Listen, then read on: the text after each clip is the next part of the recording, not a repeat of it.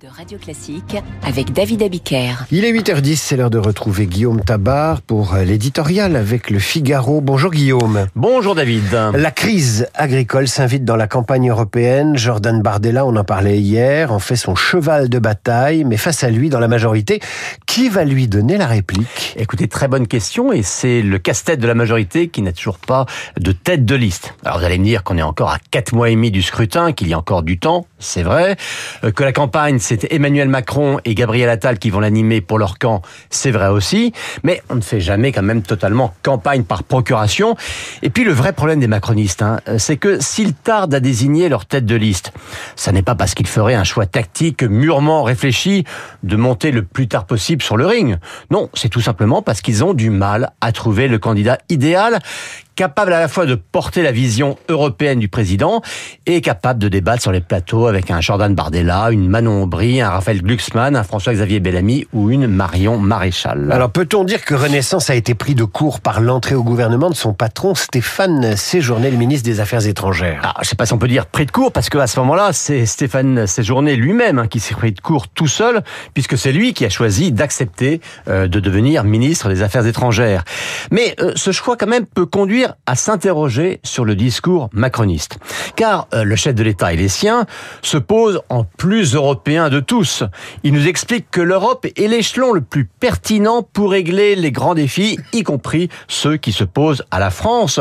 Euh, ils se font fort de construire une souveraineté européenne et là, on a un Stéphane Séjourné qui n'était pas uniquement d'ailleurs le chef de file des macronistes au Parlement de Strasbourg, mais carrément le président de tout le groupe Renew, c'est-à-dire de tous ceux qui partagent cette vision dans l'ensemble des pays de l'Union. Et voilà qu'il va au Quai d'Orsay. Alors, bien sûr, euh, c'est l'un des ministères les plus prestigieux, même si le vrai ministre des Affaires étrangères, on le sait, hein, c'est le président de la République.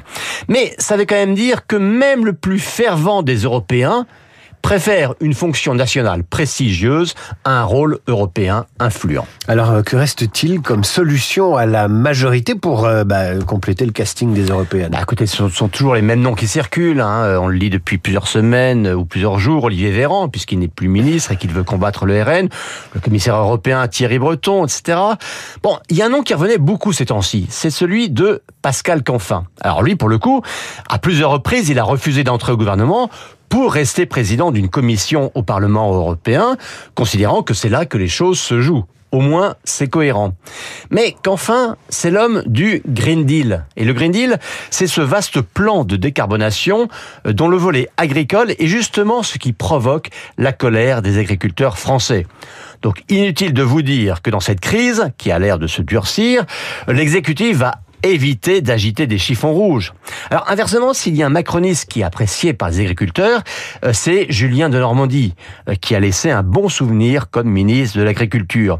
Mais lui dont le nom avait été cité pour Matignon et qui s'est vu préférer Gabriel Attal, euh, acceptera-t-il ce qui serait pour lui une sorte de lot de, une lot de consolation? Vous voyez que le casse-tête n'est pas fini pour les macronistes. Casse-tête pour un casting, en tout cas, bon courage à celui qui acceptera de relever le défi dans le contexte actuel de, de crise agricole. À suivre l'invité de la matinale. Il a connu, et merci Guillaume Tabar, il a connu tous les présidents et tous les premiers ministres de la Ve République. Il les a presque tous interviewés. Alors que le plus jeune président de la Ve République a nommé le plus jeune ministre de la Ve République, notre invité publie Le chat et le renard, un essai sur les relations entre l'Élysée et Matignon, avec euh, en toile de fond des fables.